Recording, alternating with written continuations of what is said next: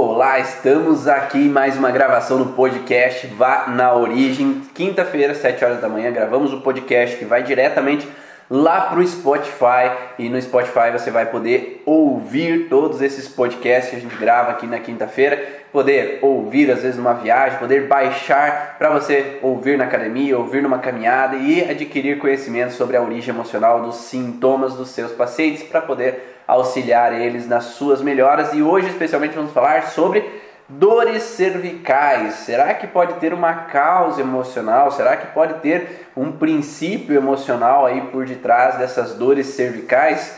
É, vamos falar sobre diferentes contextos emocionais que podem estar vinculados, baseado em diferentes autores que falam sobre essa questão da origem emocional desse sintoma. Que quem fala é Ivan Bonaldo, sou fisioterapeuta de formação, mas já há 13 anos trabalhando com a origem emocional dos sintomas, a junção entre emoções e sintomas, para a gente poder é, conectar mais a fundo o paciente, integrar todas as possibilidades que podem trazer o sintoma para o paciente. Quando nós falamos de cervical, nós falamos de um tecido, principalmente de articulação, musculatura, parte de ligamentos na região cervical, que eles são de uma derivação embriológica do mesoderma. Segundo o Dr. Hammer, das leis biológicas, ele observou uma diferenciação de mesoderma, onde esse mesoderma seria um mesoderma mais evoluído na espécie. Então surgiu a necessidade de um mesoderma de proteção inicialmente, que ele vai promover uma pele mais espessa, os tecidos mais espessos como proteção para o corpo e posteriormente surge um tecido que é um tecido que serve para locomoção, para que nós possamos fazer as coisas, podemos agir, podemos movimentar ou podemos escrever, podemos nos locomover. Então esse tecido do mesoderma, que ele chamou de mesoderma novo, seria um tecido relacionado a locomoção, a movimento, a ser capaz de fazer ou não fazer algo. Então, esse movimento que eu posso ser capaz ou não de fazer pode ser mãos, pernas, pode ser pescoço, pode ser tronco. É sempre um contexto de mobilidade e ação, né? de promover uma ação, de promover um movimento que eu quero ou não fazer. Deixa eu colocar aqui o tema da live de hoje. Vocês vão me falando se o áudio tá ok aí para quem tá chegando no Facebook, no YouTube, no Instagram, para que eu possa saber e possa continuar. Ok. Então, beleza. Se tá tudo ok. Olá, Inisete. Bom dia. E aí, quando nós falamos então, obrigado Rose, Andréia, valeu. Então nós falamos de cervical, nós temos sete vértebras na cervical, né? Nós temos uma coluna vertebral com sete vértebras que servem desde C1, né, que é a primeira vértebra cervical, C1 quer dizer que é cervical 1, é a primeira vértebra cervical, até a C7, que é a última vértebra cervical, e aí nós começamos na torácica, né, na coluna torácica. Então, de C1 a C7 são consideradas então as vértebras cervicais. Essas vértebras cervicais, elas servem para o que, pessoal? Qual que é a função das vértebras cervicais? Servem para eu direcionar meu olhar. Né? Uma das principais funções da cervical é se eu estou olhando para frente, é porque minha cervical não está girada. Porque se eu girasse a minha cervical, eu estaria olhando para um lado, ou olhando para o outro, ou olhando para baixo, ou olhando para cima. É quem movimenta são as minhas vértebras cervicais para que eu direcione o meu olhar. E nesse direcionamento do meu olhar, eu vou poder entrar em conflitos relacionados a essa incapacidade de movimentar a cervical para estabelecer o meu olhar. Então, um dos principais pontos quando nós vamos trabalhar em um paciente é entender por que, que às vezes ele não pode olhar olho no olho de outra pessoa. Por que, que ele não pode ficar direcionando o olhar para alguma pessoa? Vocês sabem que a cultura japonesa tem uma base nesse processo de um respeito aos superiores, um respeito à autoridade. Então já está impressa dentro deles culturalmente que eu tenho que me curvar. Eu tenho que abaixar com relação a alguém que eu considero como um superior, alguém que eu considero como é, um, um mais velho, né? para que eu possa seguir aqueles ensinamentos dos mais velhos, porque eles têm um conhecimento a mais, porque eles têm um padrão de vivências e histórias a mais que possam me dar informações.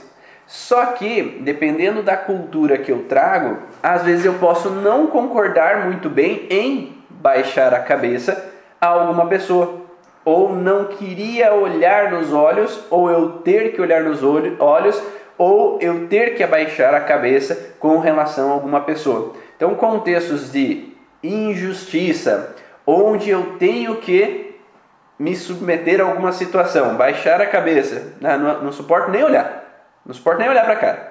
Então, eu tenho que me curvar, eu tenho que baixar a cabeça, eu tenho que me submeter a alguma atitude, uma fala, uma ação de alguma pessoa, é essa região cervical, principalmente cervical baixa, que eu vou curvar, que eu vou me dobrar.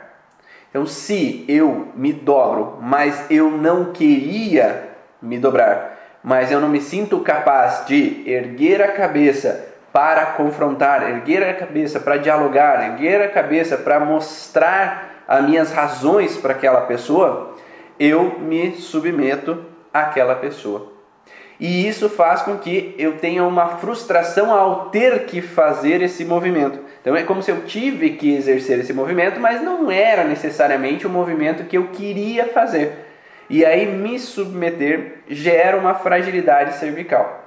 Só que quem conhece, já estuda aí a origem emocional do sintoma, sabe que as dores musculoesqueléticas não vêm na fase de estresse não vem quando eu estou ali na submissão ao chefe, aos meus pais, ou ao parceiro ou à parceira, aos meus filhos, a uma situação com o vizinho, a uma situação com o sócio, a uma situação profissional. Então, não vem na hora que eu estou me submetendo, mas sim quando eu consigo deixar para lá, quando eu consigo entrar para um ouvido e outro, quando eu consigo às vezes expressar minhas necessidades então, quando eu saio daquela situação conflitiva, quando eu soluciono de alguma forma a situação em que eu estou vivendo de me curvar, eu entro na dor.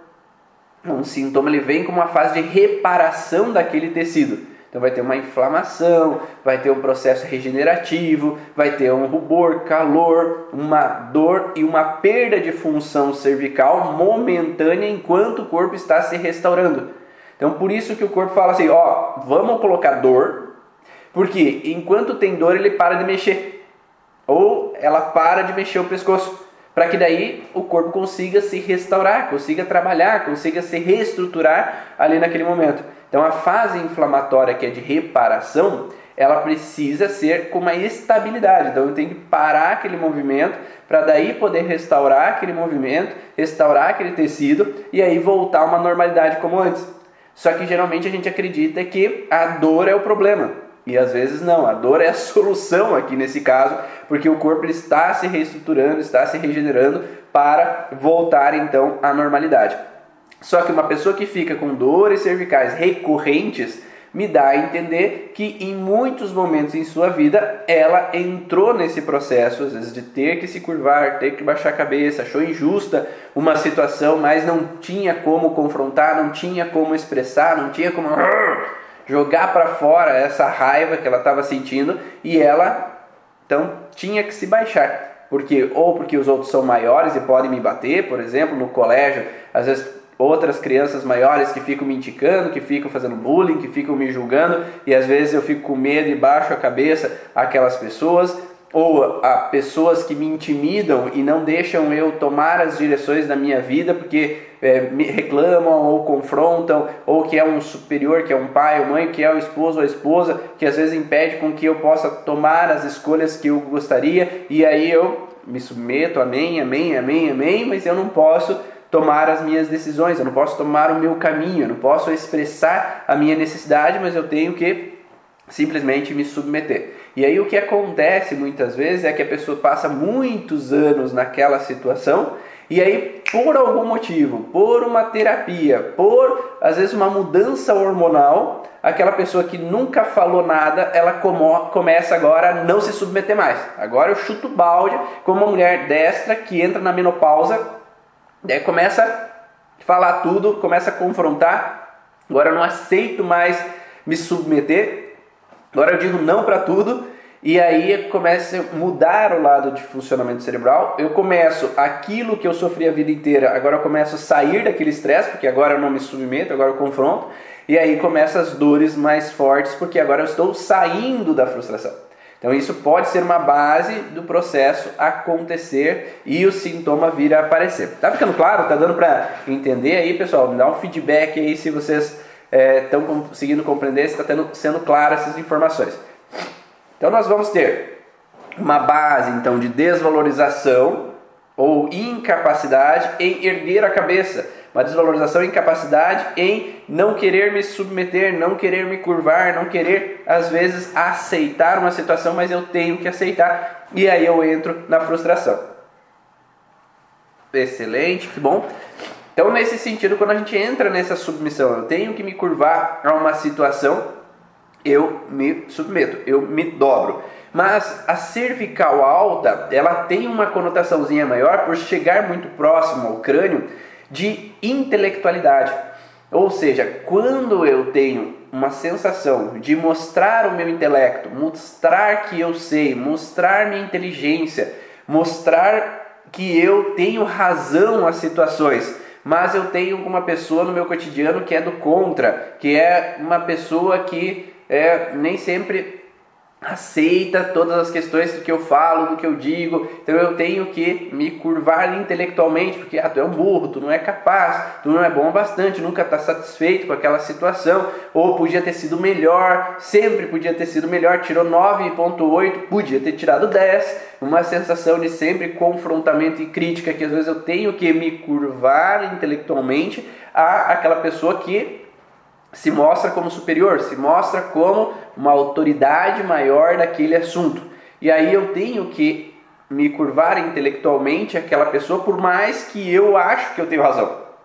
Por mais que eu sei que aquilo que eu estudei faz sentido, por mais que eu sei que aquela informação que eu tenho sobre o emocional é interessante, mas o parceiro não aceita a mãe e o pai não concordam com aquela informação, eles não querem buscar terapia. Então é como se eu não posso confrontar intelectualmente mostrando a minha informação para aquelas outras pessoas e às vezes eu tenho que ceder e parar de confrontar, parar de dar ideia para os outros. E esse me submeter, me curvar intelectualmente, geralmente vai pegar essa cervical alta, C1, C2, C3, e aí uma dor mais próxima aqui ao occipital.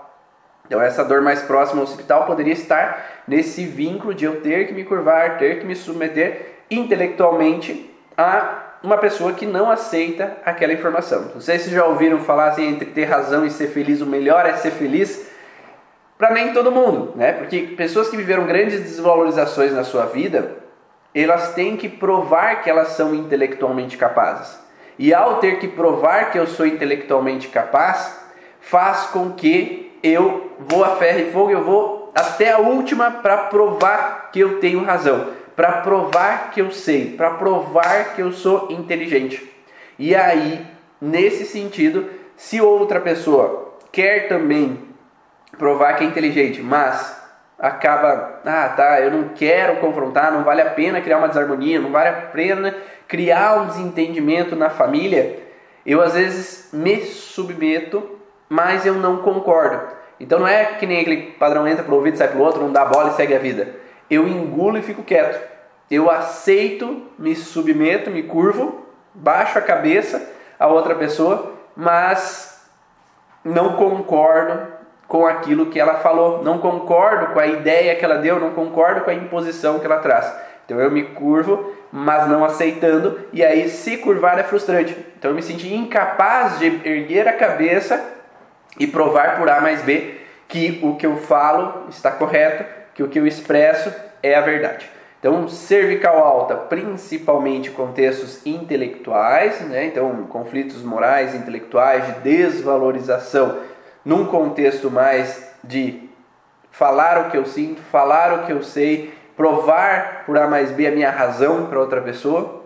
E cervical mais baixa geralmente tem um tom de ter que me submeter a uma injustiça ou a uma atitude da pessoa que eu vi como incorreta, não certa, ou, por exemplo, uma criança, um adolescente que apanha e se sente injustiçado por aquilo, ou altera a voz comigo, eu me sinto injustiçado, baixo a cabeça, mas não concordo. E aí às vezes eu não consigo olhar para a pessoa, eu baixo a cabeça, ou fico um tempo ali baixando a cabeça em casa, não olhando para cima, porque é um tom assim, ah, é injusto, eu não suporto, eu não aceito, não, eu não concordo com aquela informação. Então fica nessa, nesse padrão. As tensões musculares geralmente tem uma tendência parecida numa uma sensação assim de que eu tenho que fazer algo então nós tem duas possibilidades principais que autores diferentes acabam trazendo, tá? Um dos autores ele coloca assim, que é um contexto de desvalorização entre a comunicação, entre a organização e a comunicação do que eu penso e o que eu faço, do que eu penso ou do que eu posso fazer, do que eu penso e do que eu quero agir. Tá? Então seria mais ou menos o seguinte: eu idealizo me separar. Então é uma, é, é uma sensação, né? um sentir. O paciente idealiza separar, então ele tem um sentir corporal, mas a razão não posso, porque eu tenho os filhos. Os filhos vão sofrer. Não pode, não dá, não dá, não dá, não dá.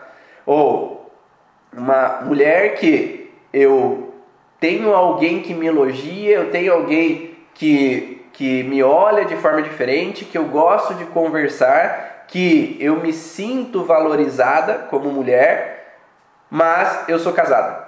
Né? Então é como se entre o sentir algo, idealizar algo e a razão, eu me proíbo.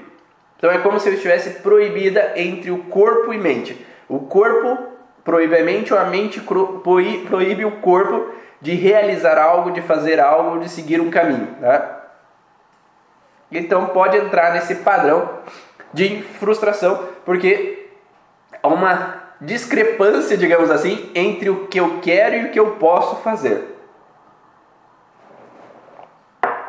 E daí, entre o que eu quero e eu posso fazer, nem tudo eu posso fazer. Ou por, perante as culturas religiosas, perante as culturas sociais, perante a família. Então, nem tudo eu posso realizar, nem tudo pode ser do jeito que eu idealizo ser. Então, esse é um dos padrões.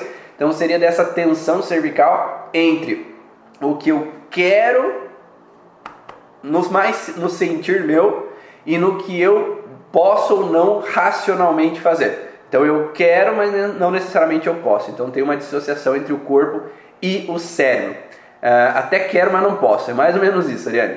As dores no, fortes no pescoço para trapézios, né? então essas tensões ali de trapézio, também poderiam ter, além desse padrão que eu falei agora, poderiam ter uma sensação de medo na nuca. O que, que é o medo na nuca? É o medo do que pode ser que vai acontecer. Ou seja, se coloca muito o contexto de que é o medo que vem de trás.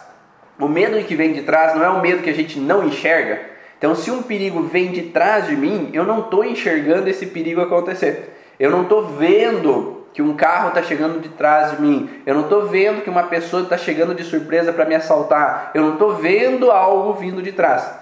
Mas pode ser um medo real de algo vindo de trás, então essa pessoa às vezes vai ter incômodos, às vezes que pessoas fiquem atrás dela numa fila, ou elas estão na igreja e uma pessoa que fica muito próxima atrás já me incomoda, já fico mais tenso, ou está na fila de buffet para comer, e aí uma pessoa chega muito perto dela, ela se irrita, se incomoda, porque eu não estou vendo, eu não sei o que ela vai fazer.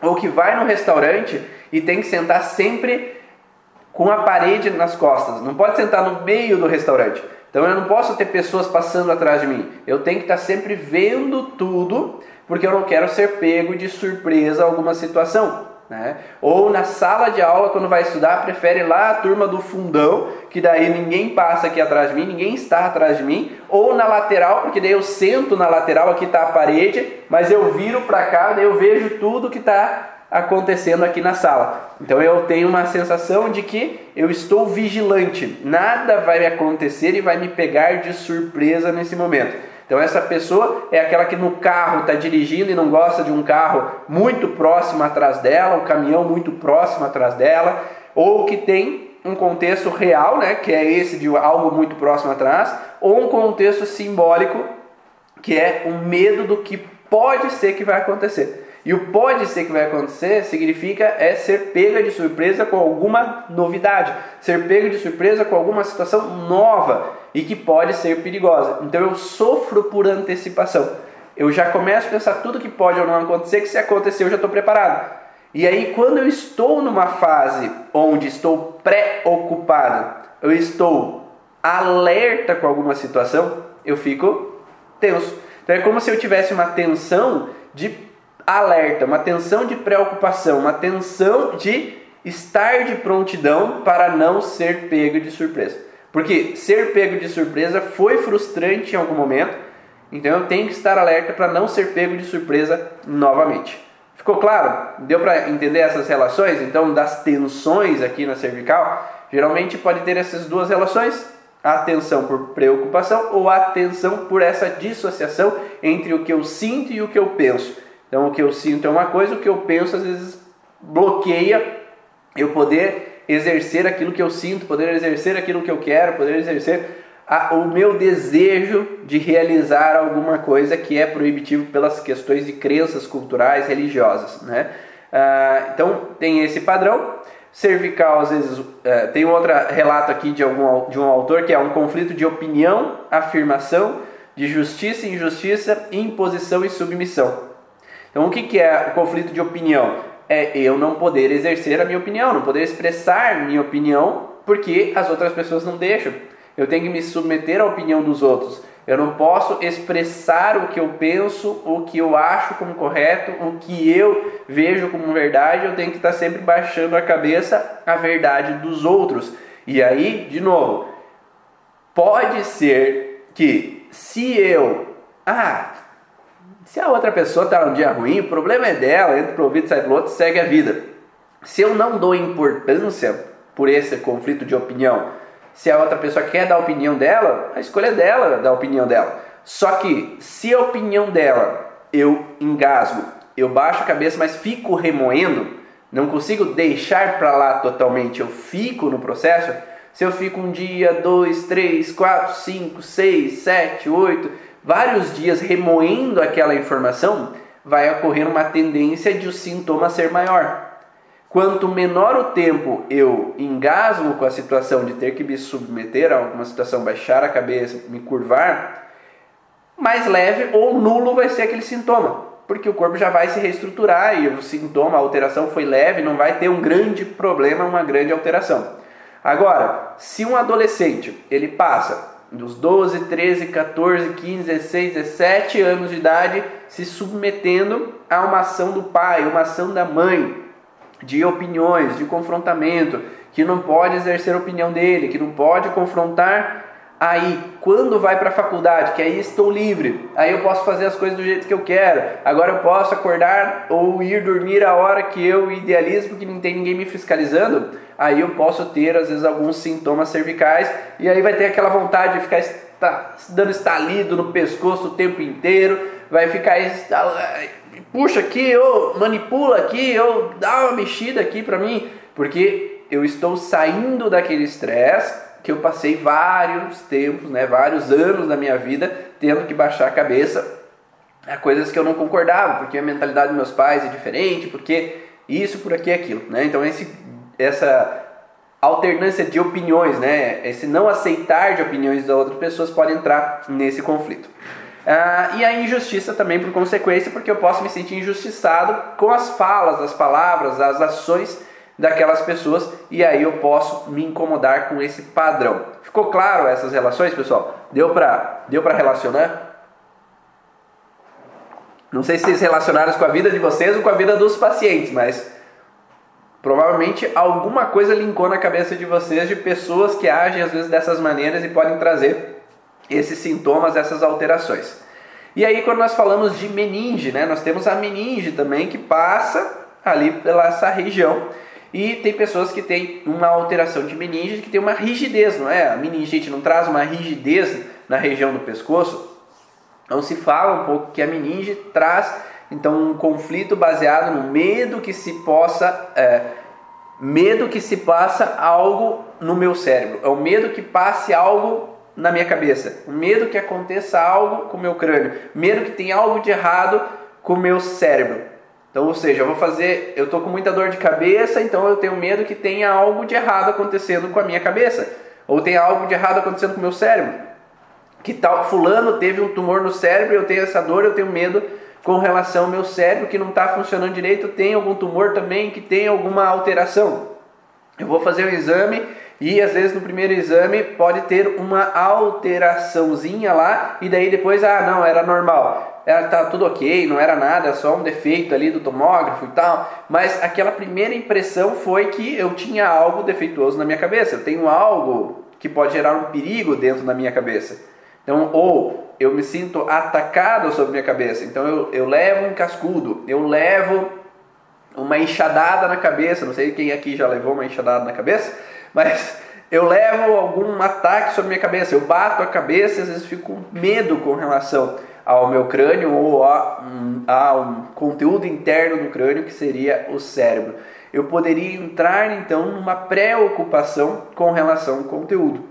E aí a meninge serve muitas vezes para proteger o conteúdo interno do crânio. E aí se eu tenho frustrações com relação a esse ataque ou essa sensação de que algo de ruim está acontecendo ali internamente, a meninge poderia entrar então numa alteração e gerar uma tensão em algum momento ali vinculado a esse conflito.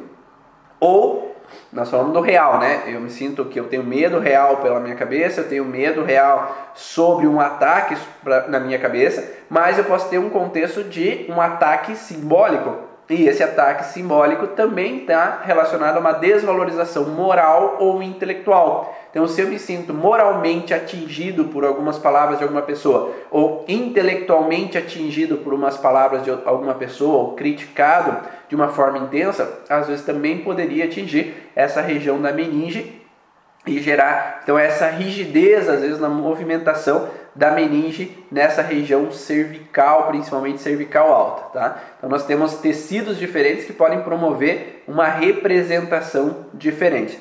Ah, vamos ver que mais. Posso também me sentir submetido às situações da vida?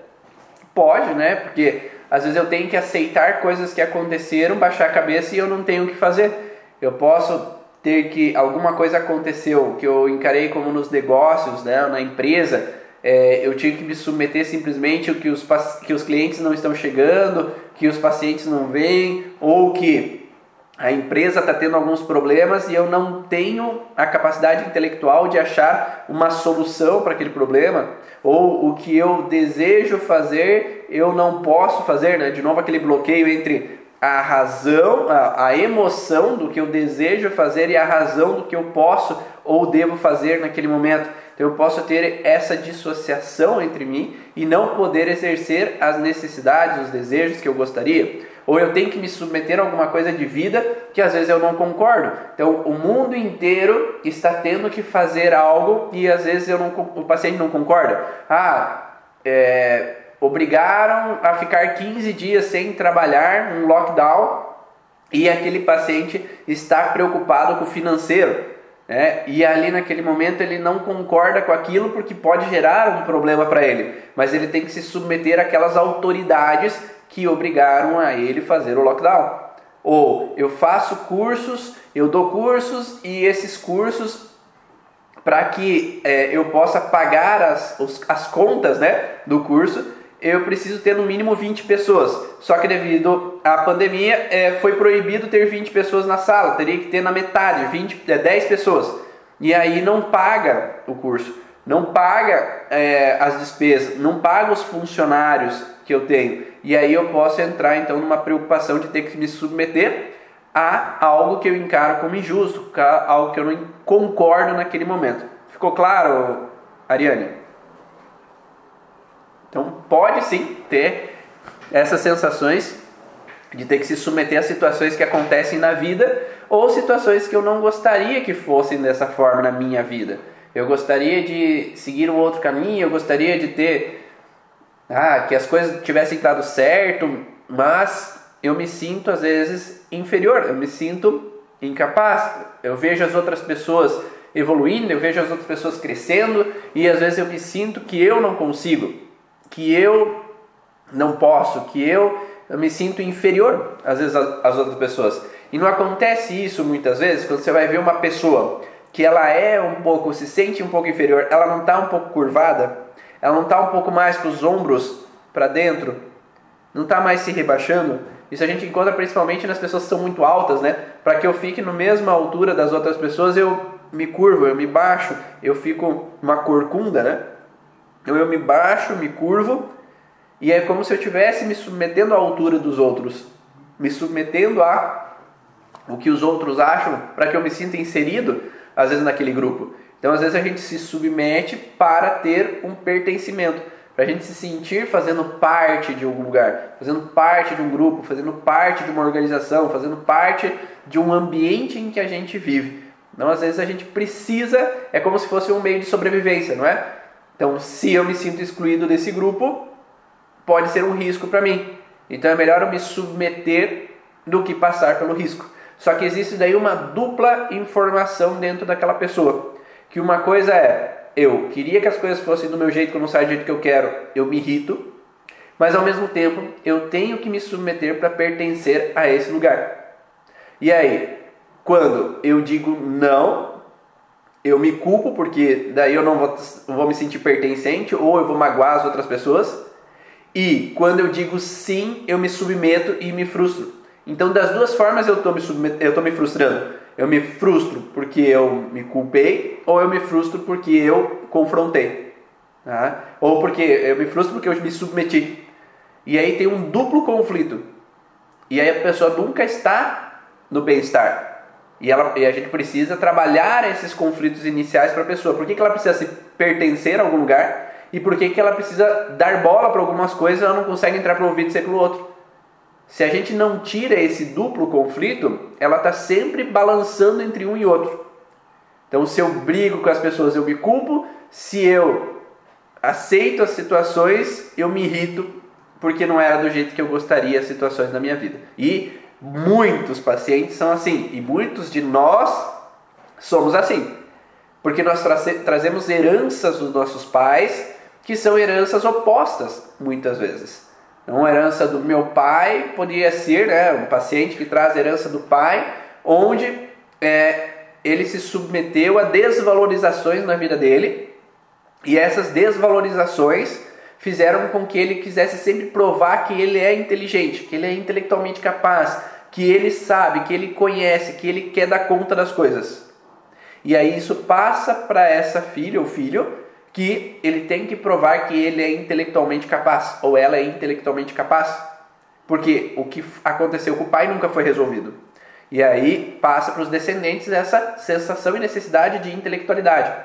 E aí geralmente vai ter conflitos entre esse filho e o pai, porque o pai quer impor as razões dele e o filho quer provar as razões dele. E aí vai ser um do contra com o outro. E ao mesmo tempo recebe uma herança da mãe, que é essa herança da mãe tem a ver com uma situação onde eu tenho que ser capaz de proteger os outros e quando eu não consigo, eu me culpo. Então, uma herança eu tenho que provar que eu sou inteligente, outra herança eu tenho que proteger as outras pessoas para que todo mundo fique bem. E aí isso fundiu numa pessoa só, a herança da mãe e a herança do pai. Então tá o nosso paciente aqui na nossa frente. Que por um lado, eu tenho que provar que eu sou intelectualmente capaz e eu não aceito me submeter. Por outro, eu tenho que proteger as outras pessoas e deixar elas sempre bem. E sendo assim, se minha mãe vem falar comigo e é muito sufocadora, porque ela tem herança de protetora, não é? Então ela é protetora, ela tem que dar conta de proteger. Só que se ela me sufoca, porque eu estou na adolescência, meus amigos saem e eu não posso sair porque ela tem medo que eu morra, ela tem medo que aconteça algo comigo. Eu me sinto sufocado e eu brigo com ela porque eu quero provar minha razão que meus amigos podem, por que, que eu não posso? Né? Por que, que eu não posso confrontar e provar minha razão? E aí eu brigo com ela. E aí a mãe chora. E aí o protetor que está em mim me culpa, ou eu tenho que fazer algo, eu tenho que pedir desculpa, eu tenho que resolver a situação e fazer com que essa chantagem emocional, às vezes dela, pare, faça com que ela pare de chorar, faça com que ela pare de sofrer. E aí eu fico, falei, me culpei, me submeti e eu fico na proteção agora de fazer algo para a mãe ficar bem. Então eu me sinto preso em uma situação entre, de novo, o que eu desejo e o que eu devo fazer, o que eu racionalmente devo, posso ou não devo fazer, que pode gerar um problema para as outras pessoas e aí uma briga interna, né? De dois opostos que vieram na herança. E aí eu vou precisar trabalhar o que veio na herança familiar dessa relação que eu tenho que provar que eu sou inteligente, para que eu precise. Será que eu preciso? É aquele contexto que eu falei no começo, entre ter razão e ser feliz, às vezes o melhor é ser feliz. Às vezes eu não preciso provar para outra pessoa por A mais B que a minha razão é a certa. Que às vezes eu posso contornar, que às vezes eu posso, às vezes, ponderar algumas coisas. Tudo não, você não precisa ser frouxo, né, como se fala, né? Ou eu não preciso aceitar e me submeter a tudo na vida. Mas que o que eu posso, que eu posso. Né? E ao mesmo tempo eu não preciso ser um hiperprotetor, que eu posso saber que eu tenho meus limites até aqui o que eu posso fazer, mas eu também preciso dar meus limites às outras pessoas, senão eu fico a vida inteira querendo proteger todo mundo e eu esqueço de mim. Eu nunca posso fazer nada por mim. Então tem um equilíbrio nesse contexto. E é muito frequente os pacientes chegarem com essa ambiguidade dentro da cabeça delas. Porque muitos de nós temos heranças opostas que fazem com que gere um conflito para o paciente, uma bagunça na cabeça do paciente por crenças diferentes e bloqueios diferentes. Ficou claro essa relação? Não é muito frequente a gente encontrar isso. Tá? É, então, basicamente, é esses padrões principais de cervical que entram nessa relação de dor na cervical, de disfunção na cervical. É, eu dei bastante exemplos ali sobre esse contexto. Espero que tenha contribuído para vocês, para auxiliar os seus pacientes, para contribuir aí com os seus pacientes a ter uma melhora desses sintomas, dessas alterações.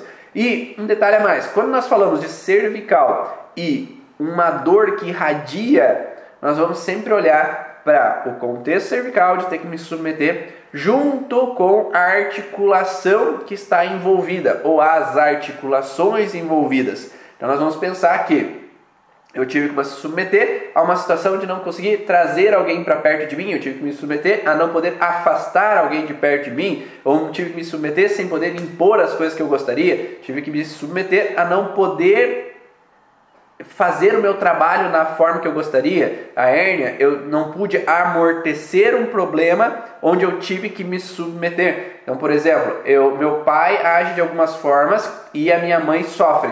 Eu tenho que amortecer a hérnia, é, o disco serve para amortecer, né? Eu tenho que amortecer esse contexto intelectual, confrontamento do meu pai antes que a minha mãe sofra. Então eu amorteço o problema de injustiça, eu amorteço o problema provando a minha intelectualidade, a minha razão para o meu pai, para que não sobe para alguém.